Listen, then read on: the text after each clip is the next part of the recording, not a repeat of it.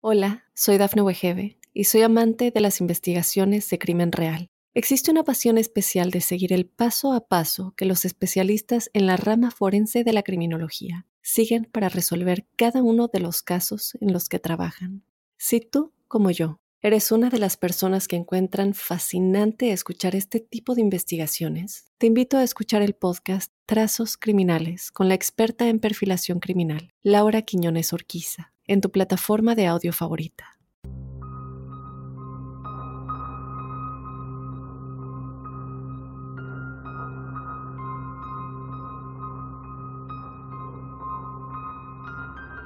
Una noche, cuatro hermanos estaban durmiendo en su habitación en su pequeña casa en Tennessee, cuando comenzaron a escuchar lo que sonaba como que algo mordía uno de los postes de su cama, por lo que los dos hermanos mayores se levantaron de la cama pero en el segundo en que sus pies tocaron el piso de madera, el sonido se detuvo. Los hermanos revisaron la habitación, pero no había señales de nada. Finalmente, los dos hermanos simplemente volvieron a la cama. Pero cuando volvieron a cerrar los ojos, el sonido volvió a llenar la habitación, excepto que esta vez era más fuerte y más frenético.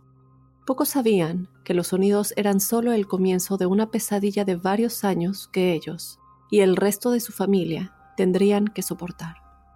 Su aterradora historia se conoce como la historia de la bruja de Bell y se considera una de las apariciones documentadas más aterradoras de todos los tiempos. Bienvenido críptico a otro lunes lleno de historias que nos hacen preguntarnos qué es realmente lo que sucedió. En esta ocasión te voy a estar platicando de la verdadera historia de la bruja de Bell. Yo estoy muy familiarizada porque es una de mis historias favoritas. En realidad, todo lo que tenga que ver con brujas, a mí me fascina. Entonces, esta sin duda alguna yo creo que va a ser siempre una de mis favoritas en los códices que les voy a estar contando. Y además, esta historia eh, lo que me gusta es que tiene un lugar verdadero en el que muchas personas van a experimentar cosas paranormales. Esta es la cueva de la bruja de Bell, que también se encuentra en Tennessee que se encuentra de hecho cerca de la propiedad de la familia Bell, que es donde todo esto tomó lugar. Así que bueno, yo te invito a que te quedes a escuchar esta escalofriante historia, este escalofriante códice críptico. Y antes de comenzar, como siempre, te invito a que seas parte del episodio que tenemos todos los jueves, el episodio de testimoniales crípticos, en donde ustedes nos cuentan todas sus historias paranormales y sobrenaturales. Así que sé parte de este episodio, este episodio que todos ustedes forman, únicamente nos tienes que escribir tu historia a códicecríptico.gmail.com. También te invito a que nos mandes un audio si tú lo quieres contar de tu propia voz. Y bueno, sin más, vamos ya a comenzar con el códice críptico de esta semana, la verdadera historia de la bruja de Bell.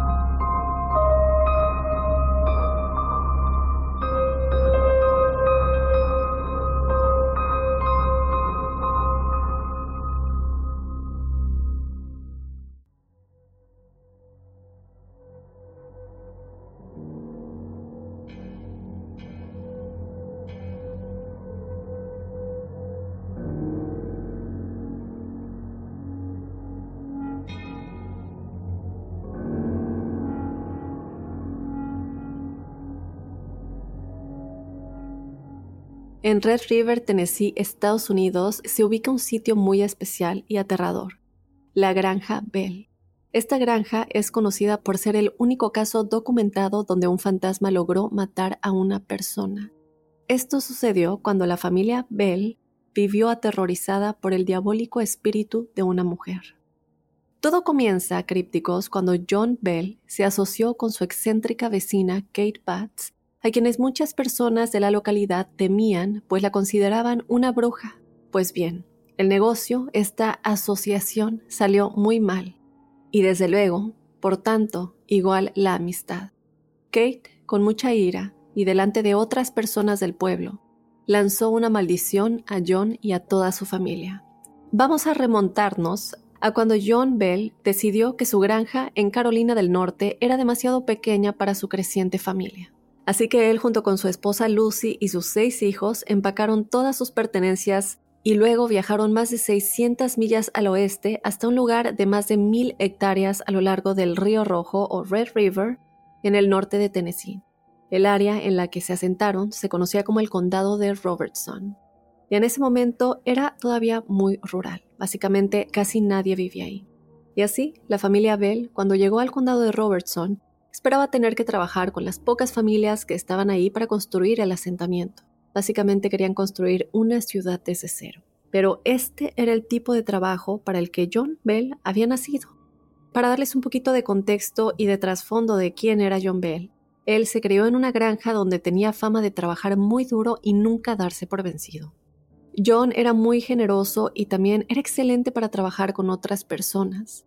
De hecho, cuando su familia todavía estaba en Carolina del Norte, John y su muy gentil y dulce esposa, como muchos se referían a ella, Lucy, le abrían la puerta a cualquier persona que necesitara un lugar para quedarse o una comida caliente. Y a veces incluso John simplemente les daba dinero a sus vecinos cuando sentía que estaban pasando por tiempos difíciles. Entonces, crípticos, después de llegar al condado de Robertson y después de que la familia Bell conociera a sus pocos vecinos, John Bell se puso a trabajar de inmediato. Primero, comenzó a talar árboles de su terreno y luego, con esa madera, construyó una casa de un piso y medio en esta colina, no lejos del río Rojo. Y de hecho, el río Rojo o Red River, como les había comentado, bueno, se le conocía como un lugar de picnic y también de pesca muy popular para las pocas personas que vivían ahí. En virtud de que la casa de los Bell estaba muy cerca del río, la familia Bell siempre se encontraba ahí con sus vecinos y socializaban. Y así, poco después de que John y su familia llegaron y construyeron esta casa, la familia Bell se convirtió en una de las familias más populares de la zona. Durante muchos años crípticos, la familia Bell vivió una vida normal, feliz, próspera en el condado de Robertson, y la mayoría de las mañanas la rutina, para que se den una idea, era que John se despertaba primero, luego despertaba a los niños, quienes luego salían de la casa, caminaban por el bosque cercano para ir a la escuela, luego volvían antes del atardecer. También, mientras los niños estaban en la escuela durante el día, John y sus hijos mayores salían, trabajaban la tierra, o ayudaban a construir estructuras alrededor de la ciudad para construir más del asentamiento, o construían los botes que usarían para transportar el tabaco en el que trabajaban y carnes que también producían en su granja en el sur para comerciar. John y Lucy tendrían tres hijos más mientras estuvieron en el condado de Robertson. Y en poco tiempo, sus hijos mayores comenzaron pues a casarse, a formar sus propias familias y construir sus propias casas cerca. Para que se den una idea, Trece años después de que la familia Bell llegara por primera vez a este condado, John tendría una experiencia muy extraña que en ese momento descartaría por completo, pero que años más tarde miraría hacia atrás y diría, ese fue el momento cuando todo comenzó. Cabe recalcar que, como les he comentado, ellos tenían una vida muy próspera, una familia muy feliz y esto, para lo que muchos comentan, comenzó a causar muchas envidias en una persona en particular. Y esta es la persona que les había comentado anteriormente, la vecina Kate Batts. Ella en algún punto sí se asoció con John Bell para realizar todos estos negocios, pero vamos a hablar un poquito de qué es lo que sucedió. Cabe aclarar que había muchos perros en el condado de Robertson. Por lo general, esto eh, nunca era inusual encontrarte con un perro mientras estabas fuera de tu casa, pero había algo muy extraño en un perro en particular que John se encontró una noche mientras él estaba afuera haciendo sus trabajos. Este perro parecía estar casi casi deforme, como si sus huesos se hubieran roto por completo y luego vuelto a colocar en ángulos extraños, así es como él lo definió. Y este perro también parecía demasiado grande para ser simplemente cualquier otro perro. Casi se parecía más a un lobo grande, este perro estaba corriendo directamente hacia John, de una manera casi casi humana, sin romper el contacto visual, mirando directamente a John. Ahora John no era alguien que se asustara fácilmente, pero parado en este maizal, mirando a este perro que le devolvía la mirada, John no pudo evitar sentirse totalmente inquieto y realmente es que sí, un poco asustado, aunque esto era muy inusual. Entonces John, quien tenía un rifle con él, lo levantó y le disparó directamente al perro. Y cuando lo hizo, éste se echó a correr.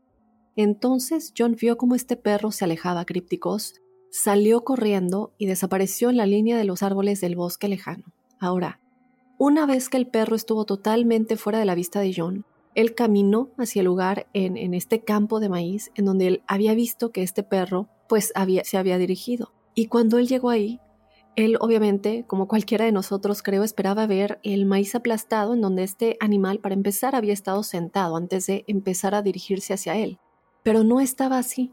Realmente es que no había ninguna señal de que alguna criatura grande o ningún tipo de animal hubiera estado sentado en ese mismo lugar. Mientras miraba más a su alrededor, vio que no había huellas de patas, ni huellas en el suelo, ni viniendo del lugar, ni yendo en la dirección en la que vio correr a este gran perro, John estaba completamente confundido por esto. Pero después de sentarse ahí preguntándose cómo es posible que esto haya sucedido, solo había sido un perro grande, feo, y de pronto él no le logró disparar, no podía explicarse qué es lo que había visto, pero bueno, decidió no darle importancia, decidió a lo mejor el viento, removió las huellas, aunque había sido muy pronto, en cuestión de minutos que esto hubiera sucedido, decidió dejarlo pasar, pensar, bueno, no es gran cosa, entonces John rápidamente se dio la vuelta, caminó de regreso a su casa, olvidándose por completo del perro. Pero no mucho tiempo después de que John viera a este perro en el campo de maíz, su familia crípticos comenzó a experimentar otras cosas extrañas en su casa por la noche.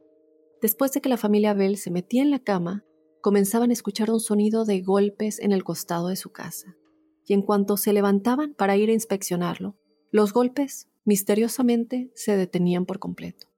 Luego se acostaban de nuevo y los volvían a escuchar, excepto que ahora provendrían del otro lado de la casa. Era como si hubiera alguien o algo fuera de su casa, simplemente dando vueltas alrededor de ellos periódicamente golpeando sus paredes. Ahora John estaba convencido de que esto no era obra de algún animal. Esto tenía que ser una persona.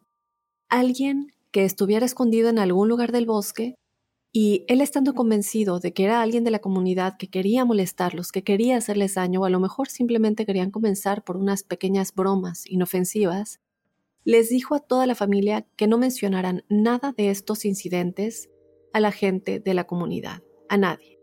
Porque lo que pensaba en ese momento es que era alguien de la ciudad los que les estaban haciendo esto, y no quería que supieran que, pues, que ya sabían de ellos y que los iban a descubrir.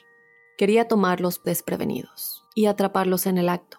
Pero en el transcurso de varias semanas, estos golpes continuaron, y cada vez que John se quedaba al acecho y trataba de salir corriendo para ver quién estaba ahí, no había nadie, y no había huellas en ninguna parte de la casa. Algo que indicara que alguien había estado ahí alguna vez. No había absolutamente nada. Y a pesar de que estos sonidos eran muy inquietantes para toda la familia, en realidad no eran nada en comparación con las cosas que sucederían después. Vamos a hablar de uno de los incidentes más importantes en esta historia. Esto sucedió, crípticos, un domingo por la noche, un año después de que John viera este perro grande en el campo de maíz, y un par de meses después de que comenzaran los golpes en las paredes de la casa de los Bell. Una de estas noches, cuatro de los hijos de John estaban durmiendo en su habitación, cuando de pronto se despertaron con el sonido de lo que sonaba como algo mordiendo los postes de sus camas. Ahora, ellos estaban durmiendo en literas, y los dos hermanos mayores estaban durmiendo en la litera inferior y así, instintivamente, se levantaron, pisaron el suelo y en ese momento el sonido se detuvo por completo. Los dos hermanos mayores buscaron en toda la habitación a esto que fuera lo que hubiera estado causando este ruido, pero no encontraron nada. Y cuando revisaron los postes de las camas, no tenían ningún tipo de rasguño o mordida, nada que les indicara que realmente algo hubiera estado ahí, ocasionando este ruido. Ellos deciden volver a sus camas y en el momento en que cierran los ojos de nuevo el sonido comienza nuevamente, excepto que ahora era mucho más fuerte y más frenético. Pero de nuevo, cuando los dos hermanos mayores saltaron de la cama para averiguar qué era lo que estaba sucediendo, el sonido se detuvo por completo y la habitación volvía a estar en completo silencio. Así que bueno, evidentemente no tenían ni idea qué hacer con esto. Los sonidos continuaron noche tras noche, haciendo casi imposible que los hermanos durmieran. Pero a la tercera noche, los hermanos escucharon un sonido completamente diferente en su habitación. Ellos estaban acostados y desde luego completamente exhaustos por apenas haber dormido las dos últimas noches. De pronto comenzaron a escuchar lo que sonaba como si alguien estuviera jadeando por aire debajo de sus camas, como si alguien estuviera siendo asfixiado.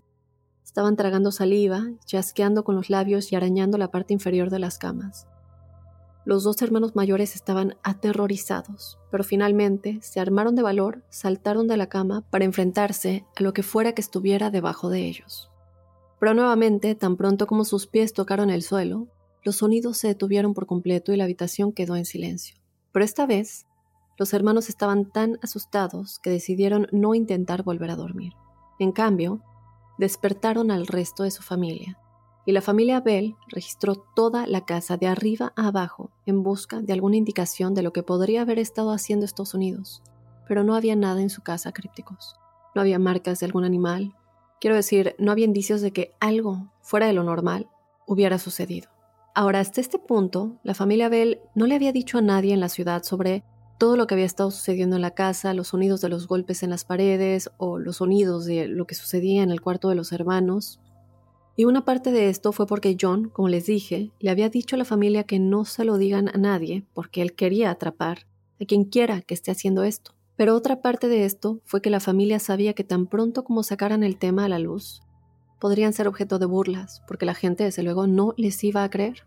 Pero después de esta noche, con los sonidos de estos jadeos, los hermanos realmente no pudieron dormir más. Estuvieron despiertos toda la noche, aterrorizados, y finalmente, John fue a uno de sus vecinos con quien era muy cercano y le confió que algo extraño estaba sucediendo dentro de su casa. Ahora, John no era el tipo de persona que inventaba cosas. En realidad, él era muy directo, muy honesto, ni siquiera era una persona que contara chistes. Entonces, este vecino, mientras escucha esta increíble historia, toma a John y le dice, ¿sabes qué? Voy a pasar toda la noche en tu casa y voy a ver si puedo escuchar todos estos sonidos extraños. Esa noche, el vecino se quedaría con John Bell y su familia en la casa de los Bell. Y efectivamente, él escuchó los golpes en las paredes, escuchó lo que sea que estaba sucediendo en el cuarto de los hermanos, y este vecino estaba tan aterrorizado que ni siquiera se pudo quedar la noche entera en la casa de los Bell. Él se fue en medio de la noche, regresó a su casa, y después de esto, desde luego, la noticia se extendió rápidamente por el condado de Robertson toda la gente comenzó a hablar sobre lo que estaba sucediendo en la casa de los Bell. Y la forma en la que la gente del pueblo reaccionó fue realmente para la sorpresa de los Bell con gran apoyo. Es decir, la familia Bell había sido muy fundamental en la construcción del asentamiento y John y su esposa Lucy habían sido muy amables y generosos. Entonces la gente del pueblo decidió que iban a encontrar una manera de unirse a la familia Bell y tratar de ayudarlos para que otras personas en el pueblo comenzaran a ofrecerse como voluntarios para pasar la noche dentro de la casa de los Bell y poder ayudarlos a saber qué es lo que estaba sucediendo en su casa. Y en efecto, sin importar quién se quedaba dentro de la casa de la familia Bell, los ruidos persistieron. Todas las noches la gente del pueblo presentaba todo tipo de explicaciones sobre lo que les podría estar sucediendo a la familia Bell. Desde ya saben, la hija menor de John debe estar haciendo esto porque ella quiere llamar la atención. Otras personas incluso dijeron que había una familia o un individuo que odiaba a la familia Bell y los estaba atacando. Pero la gente del pueblo registró la casa de la familia Bell una y otra vez y nunca encontraron ninguna señal de lo que podría estar haciendo o causando estos ruidos. La gente de la ciudad incluso llegó a hacer que la gente vigilara a cada miembro de la familia mientras dormían por la noche para asegurarse de que ninguno de ellos fuera el responsable de los sonidos. Y efectivamente, como la familia de los Bell estaba siendo monitoreada de cerca, los ruidos comenzaban y claramente no provenían de nadie de la familia de los Bell. A medida que pasaron los meses crípticos y la familia Bell se vio obligada a soportar lo que sucedía dentro de su casa, la gente de la ciudad comenzó a notar algo muy extraño en John Bell. Normalmente John era una persona muy comprometida que cuando te hablaba te miraba fijamente y realmente te prestaba atención. Pero en algún momento, después de que estas cosas misteriosas comenzaron a suceder en su casa, John estaría hablando con alguien y luego de repente sus ojos se nublarían, su mandíbula se aflojaba, pareciera que estaba mirando al vacío. Su mirada estaba completamente perdida. Hola, soy Dafne Wegebe y soy amante de las investigaciones de crimen real. Existe una pasión especial de seguir el paso a paso que los especialistas en la rama forense de la criminología siguen para resolver cada uno de los casos en los que trabajan. Si tú, como yo, eres una de las personas que encuentran fascinante escuchar este tipo de investigaciones, te invito a escuchar el podcast Trazos Criminales con la experta en perfilación criminal, Laura Quiñones Orquiza. en tu plataforma de audio favorita. Luego su rostro comenzaba a temblar. Al principio, estos em, como espasmos, si así los queremos llamar, eran bastante menores y estaban centrados alrededor de sus ojos, pero con el tiempo, estas contracciones se volvieron mucho más dramáticas hasta el punto en que su mandíbula comenzaba a temblar hacia arriba y abajo, y sus ojos comenzaban a parpadear sin sincronización. Luego, cuando estos espasmos finalmente se detenían, John, sin decir una palabra a la persona con la que acababa de hablar, simplemente regresaba a su casa, subía a su habitación, se sentaba en su cama durante horas y horas, mirando la pared, sin comer, sin beber, sin decir nada. La familia Bell se sentía como si fueran rehenes en su propia casa. No tenían idea de qué estaba causando que sucedieran estas cosas o por qué sucedían y desde luego todos los miembros de la familia estaban llenos de esta constante sensación de terror. En cuanto a la gente del pueblo, la mayoría de ellos había llegado a creer que lo que sea que le estaba pasando a la familia Bell probablemente era algo causado por, como les dije, su vecina Kate Batts. Ahora vamos a hablar un poquito más de Kate. Kate era conocida por ser muy excéntrica y también algo desagradable.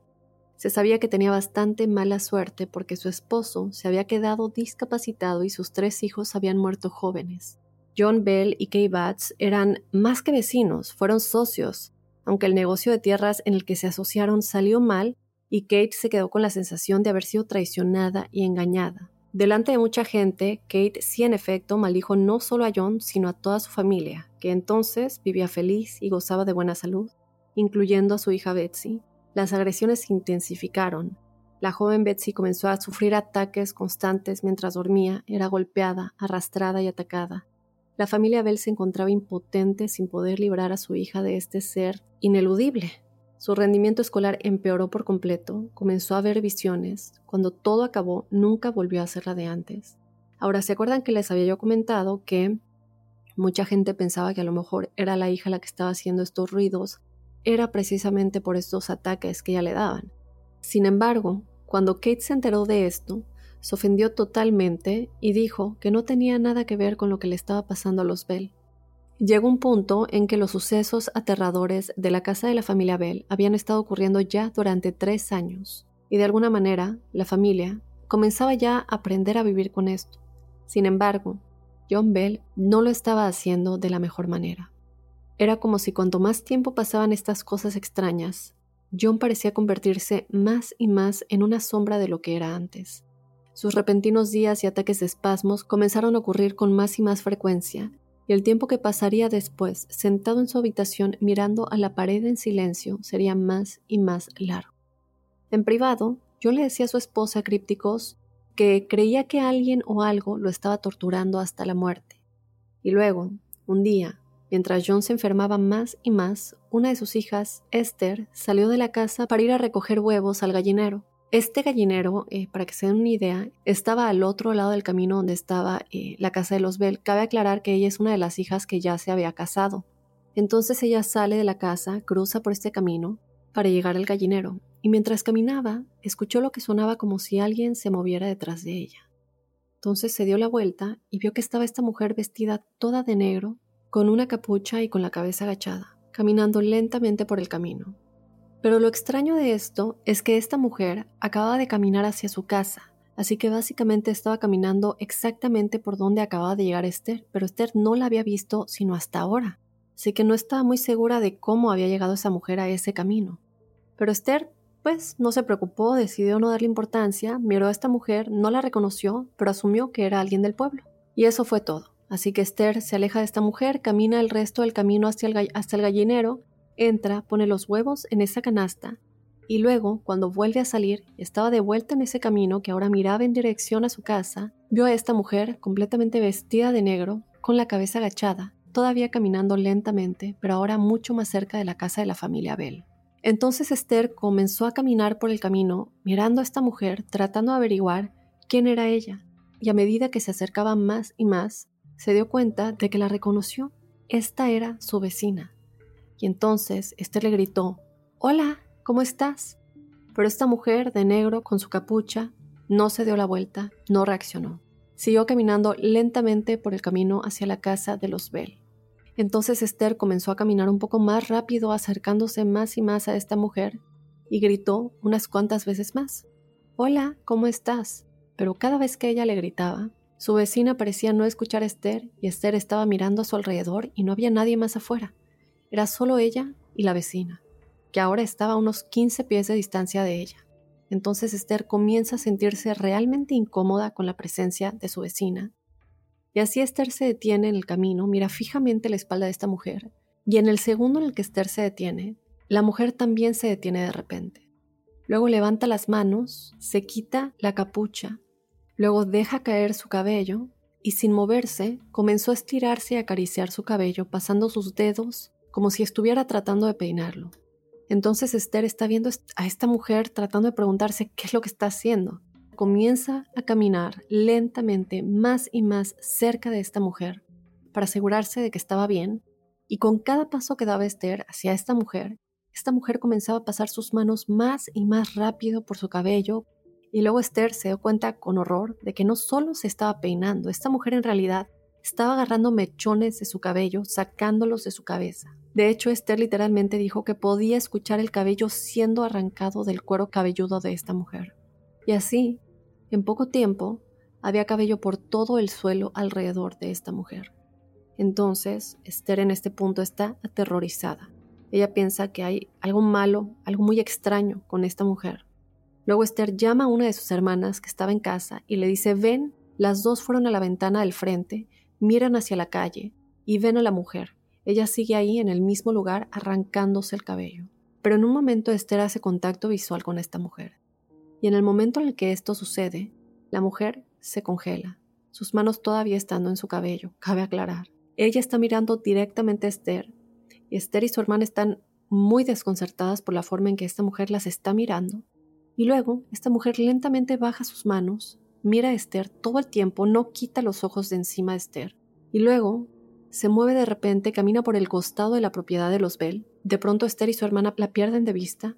Las dos están muy asustadas. Se quitan de la ventana del frente, corren hacia la ventana lateral hacia donde se dirigía esta mujer y vieron que esta mujer estaba trepando por encima de la valla y entrando en su propiedad del lado lateral y detrás de ella ahora había tres niños que no habían visto antes, marchando justo detrás de ella, una imagen muy aterradora, crípticos.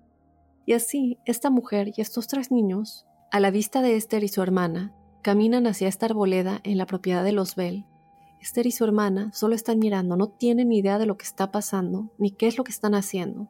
Y luego, uno por uno, la mujer primero y luego cada uno de los niños suben a sus propios árboles, es decir, cuatro árboles, cada uno en un árbol diferente. Y luego, una vez que los cuatro estuvieron arriba de estos árboles, se dieron la vuelta para que todos miraran directamente a Esther y a su hermana, y comienzan a balancearse con sus cuerpos en los árboles, haciendo que estos árboles se doblen y agiten con gran fuerza, de izquierda a derecha, de izquierda a derecha. Y así, Esther y su hermana están obviamente horrorizadas, como creo que cualquiera de nosotros lo estaría, y creo que aquí ya nos damos un poco de cuenta que sí esto podría tener claramente que ver con brujería y magia negra. Mientras ellas están mirando, de pronto el esposo de Esther pasa por la puerta principal y Esther le grita que venga aquí, que mire por la ventana, mira lo que está sucediendo afuera. El esposo de Esther corre hacia la ventana y mira pero no puede ver a la mujer ni a los tres niños, solo puede ver que los árboles sí en efecto están balanceándose de forma poco natural, y así Esther y su hermana se dan cuenta de que él no está viendo lo que ellas están viendo. Y finalmente, los tres salen corriendo por la puerta trasera, corren hacia el patio lateral para enfrentarse con esta mujer y estos niños, pero cuando llegan, ellos ya no están ahí. Y de igual manera que con el perro, no había huellas en ninguna parte del suelo que indicaran que alguien había estado ahí recientemente. No mucho después de este incidente, John Bell y uno de sus hijos salieron a caminar por su granja, y mientras caminaban, John se detuvo de repente y se llevó las manos a la cara como si se estuviera protegiendo de alguien que intentaba golpearlo. Luego, de repente, la cara de John se relajó por completo y su cuerpo comenzó a contorsionarse en estos horribles ángulos grotescos y su espalda comenzó a arquearse tanto que parecía que se iba a romper. El hijo de John estaba viendo que esto suceda. No tiene idea de qué hacer. En ese momento simplemente corre y agarra a su padre, trata de levantarlo, y mientras hace esto, este horrible chillido llena el aire El hijo de John no tiene idea de dónde viene ni qué es, pero es tan fuerte que lo detiene en seco. Y luego, tan rápido como sucedió esto, John vuelve a la normalidad, se cae al suelo por completo, los gritos desaparecen y todo estaba en silencio. Después de eso, John está en el suelo, tirado llorando, y él le dice a su hijo que no le queda mucho tiempo. De alguna manera él sabía que ya llegaba su hora. Ellos nunca dijeron por qué, qué es lo que le hizo a su padre saber que su tiempo estaba por llegar, pero eso es lo que declaran que le dijo a su hijo. Luego los dos en silencio caminan de regreso a la casa. John se fue directamente a la cama y unas semanas más tarde, una escena muy muy triste, eh, creo yo, John no bajó a desayunar. Entonces su familia subió a su habitación para asegurarse de que estaba bien, pero cuando lo encontraron, todavía estaba acostado en la cama y a pesar de que respiraba, no podían despertarlo. Así uno de sus hijos corrió al botiquín dentro de su casa, pero cuando lo abrió, todo el medicamento de su padre había desaparecido. En su lugar estaba un extraño frasco de vidrio que contenía un líquido oscuro y ahumado que el hijo nunca había visto antes, y tampoco nadie en la familia. Entonces la familia inmediatamente llamó a un médico para que viniera a su casa, tanto para John como para ver qué era este líquido. Llega el médico, realmente no sabía qué hacer por John, no tenía sentido que simplemente no se despertara a pesar de que estaba respirando. Y luego el médico revisó este líquido. Él le dijo, necesitas probar esto con alguno de tus animales de la granja. Y en efecto, este líquido fue probado con uno de los animales y en minutos murió este animal. La familia Bell juró que no habían puesto ese líquido en el botiquín, no tenían idea de qué era o cómo llegó ahí. En cuanto a John, no se despertaría ese día. De hecho, a la mañana siguiente, cuando todavía estaba en la cama, murió. Después de la muerte de John, los extraños sucesos en la casa Bell básicamente se detuvieron en su mayor parte. Hola, soy Dafne Wegebe y soy amante de las investigaciones de crimen real. Existe una pasión especial de seguir el paso a paso que los especialistas en la rama forense de la criminología siguen para resolver cada uno de los casos en los que trabajan. Si tú, como yo, eres una de las personas que encuentran fascinante escuchar este tipo de investigaciones, te invito a escuchar el podcast Trazos Criminales con la experta en perfilación criminal, Laura Quiñones Orquiza, en tu plataforma de audio favorita. Algunas de las personas en la ciudad informaron después de la muerte de John que vieron luces extrañas flotando alrededor de la propiedad de los Bell. Y también, a veces informaron haber escuchado una extraña voz cantando que provenía de algún lugar alrededor de su propiedad. La esposa de John, Lucy, permaneció dentro de esa casa hasta 1838, cuando falleció. Hoy, sin embargo, no queda nada de la casa de los Bell, pero sí hay una cueva en su propiedad. Es una cueva la cual eh, se dice, o la gente que ha estado ahí haciendo investigaciones paranormales dicen que lo que sea que estaba atormentado a esta familia provenía de esta cueva. Los visitantes de la cueva han informado muchas veces numerosos eventos paranormales, incluida la reconocida dificultad para tomar fotografías del sitio. Este sitio, esta cueva, fue agregada al Registro Histórico Nacional en el 2008. Por si ustedes se quieren dar una vuelta crípticos, Cabe recordar que toda explicación lógica apunta hasta el día de hoy a la vecina de los Bell, Kate Batts, una mujer, como les dije, excéntrica, que la mayoría del pueblo consideraba una bruja. En un terrible acto de venganza final, vemos cómo este, este ente o esta energía, lo que sea que haya sucedido, eh, finalmente asesinó, supuestamente, como muchos lo dicen, a John utilizando esa toxina que se había encontrado en su botiquín. Otra cosa que muchos declararon fue que en el funeral de John muchos testigos dicen haber oído una voz riéndose y cantando. Por otro lado, después de la muerte de, de John, su hijo, John Bell Jr., contó que una voz se comunicó con él y le predijo una serie de hechos que sí sucedieron.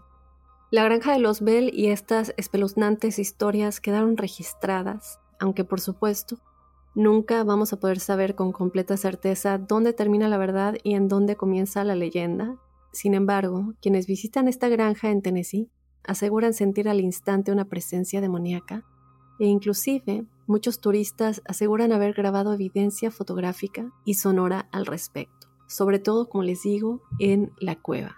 La tumba de John Bell también está ahí, se puede ver, eh, la pueden visitar. Así que si ustedes van a este lugar en Tennessee, Lo pueden encontrar, solamente tienen que buscar la cueva de la bruja de Bell o The Bell Witch Cave y van a encontrar cómo llegar. Cuéntenme si llegan a ir, yo definitivamente lo tengo en mi lista de lugares paranormales a los que quiero ir. Y si llego a ir pronto, desde luego se los estaré contando, tomaré fotos y videos. Si ustedes lo han hecho, por favor, háganmelo llegar. Eh, me encantaría ver si lograron captar algo en este lugar, en esta famosa cueva de la bruja de Bell. Y bueno, sin más crípticos, yo me voy a despedir del episodio de esta semana. Yo te recuerdo que tenemos el episodio de los testimoniales crípticos este jueves y que tú puedes ser parte contándonos tu historia paranormal o sobrenatural. Lo único que tienes que hacer es escribirnosla a códicecríptico.gmail.com. Esto lo puedes hacer de manera escrita o de igual manera nos puedes mandar un audio si lo quieres contar de tu propia voz. Me despido crípticos, yo te espero este jueves con ese episodio de testimoniales y el próximo lunes con otro códice críptico.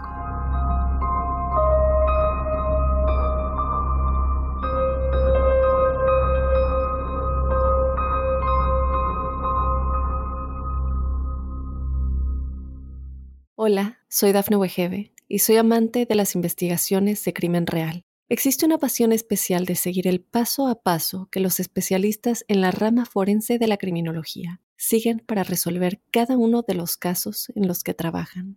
Si tú, como yo, eres una de las personas que encuentran fascinante escuchar este tipo de investigaciones, te invito a escuchar el podcast Trazos Criminales con la experta en perfilación criminal, Laura Quiñones Orquiza en tu plataforma de audio favorita.